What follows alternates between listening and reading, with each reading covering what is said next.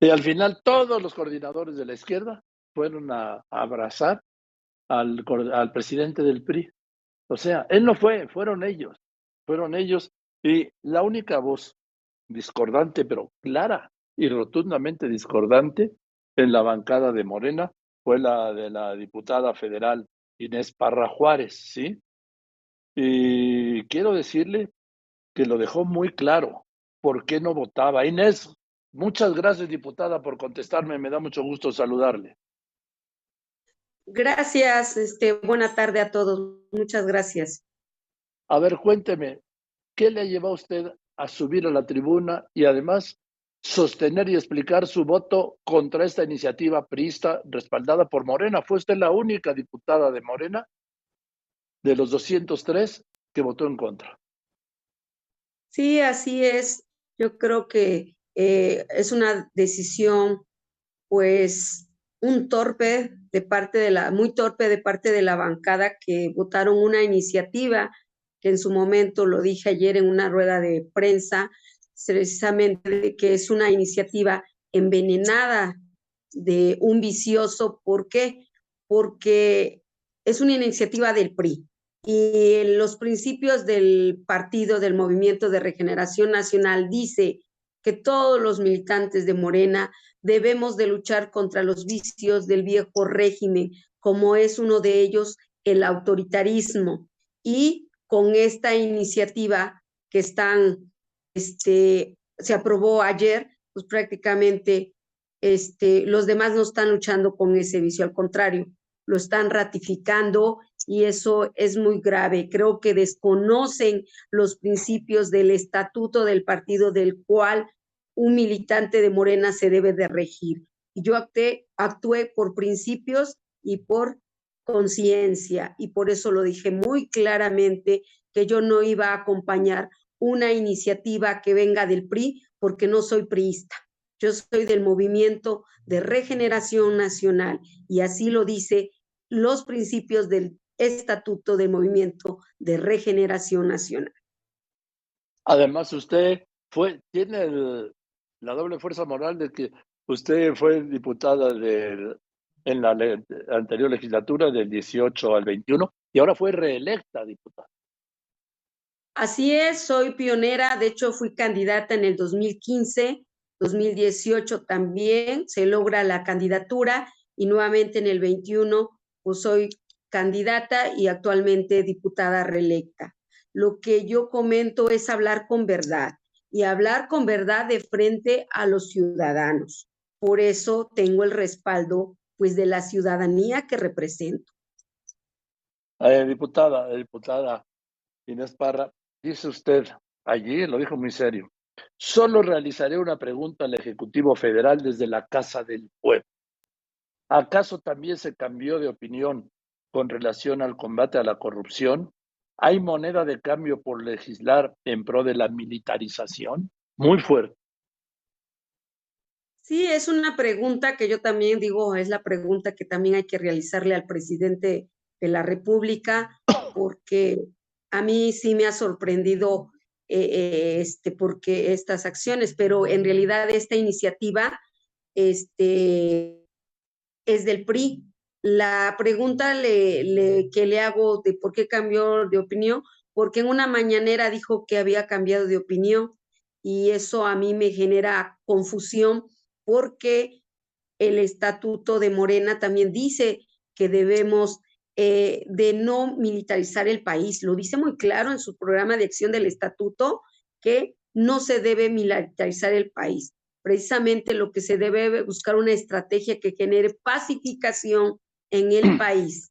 Ahorita, este, con todo lo que está pasando, pues sí, eh, queda muy claro que estas leyes que se han aprobado y principalmente ahorita que la ampliación del ejército al interior del país, pues eso es militarizar porque van a estar muchos años en, en la calle, porque la idea era que, por ejemplo, la, los militares regresar a sus cuarteles, que por eso en el 2019 se crea la Guardia Nacional con carácter civil, y así lo dice el artículo 21, pero con las leyes eh, los transitorios que se aprobaron, que yo le he bautizado como las leyes Crescencio, se le está dotando al secretario de la Defensa Nacional eh, pues mucho poder. En este caso es grave porque eh, el ejército está capacitado para recibir órdenes y ejecutarlas.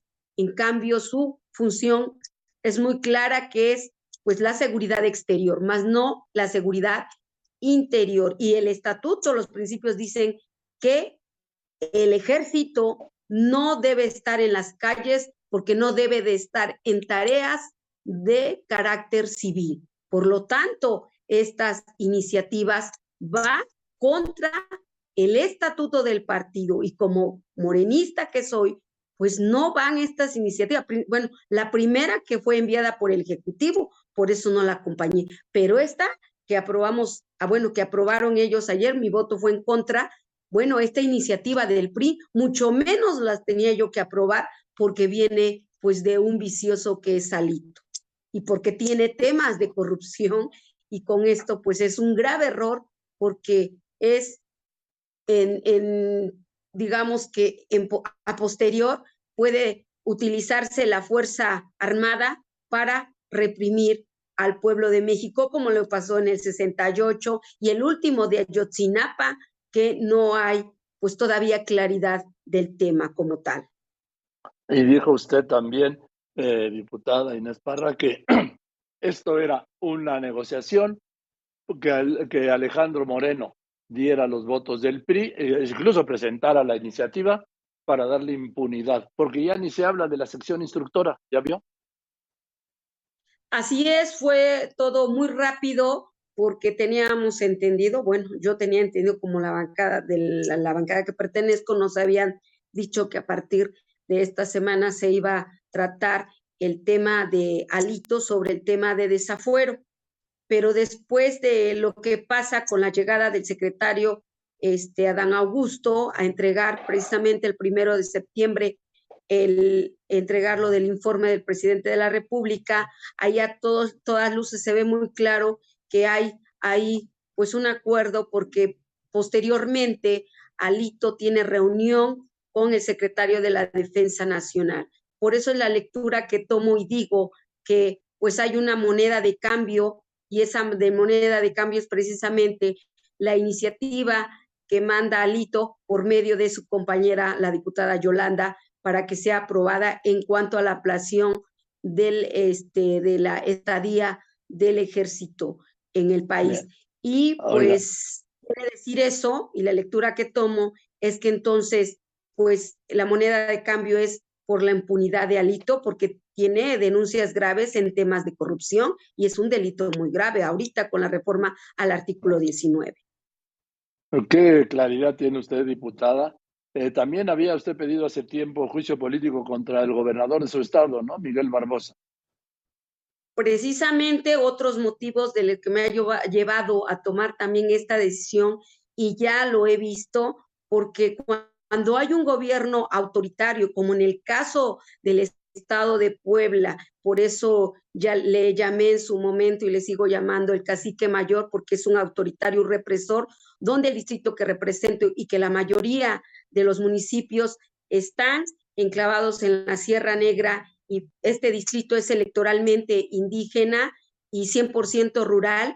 Y ahí vimos, y el resultado fue precisamente que habían cuatro presos políticos, pero a raíz de la muerte de tres compañeros indígenas de Coyomiapan, mis conciudadanos, pues ellos fueron reprimidos y quienes cometieron ese asesinato fue la policía estatal. ¿Quién es su jefe máximo? Pues el gobernador del estado de Puebla, que si bien es cierto ocupa el membrete de Morena, pero él en esencia ni es morenista, porque él es de origen priista, que ahorita está utilizando el membrete, bueno, es otra cosa y lo dije en su momento. Y hasta ahorita no hay autores intelectuales que estén detenidos, porque ¿quién ordenó que mm, asesinaran a estos indígenas del municipio de Coyomiapan? Todavía hay un preso político a raíz de la muerte de, de estas eh, tres personas, porque todavía hay cinco heridos con secuelas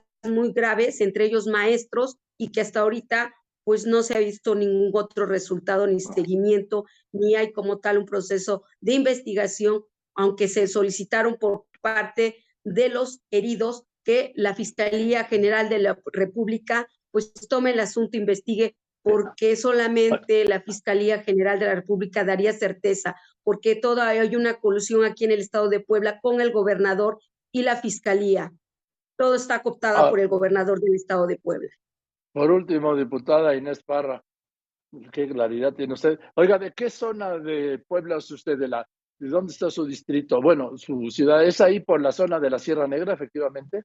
Eh, de hecho, el distrito que represento es de la región Tehuacán. La ah. región Tehuacán tiene dos distritos, que es el distrito de Tehuacán y el distrito de Ajalpan. Este, yo estoy este, en el distrito de Ajalpan, soy oriunda de la cabecera distrital, que es el municipio Ajalpan, se encuentra en el valle, pero la mayoría de los municipios se encuentran alrededor, que es en la sierra de Puebla. Pues casi es paisano usted del gobernador, que es de Tehuacán, ¿no?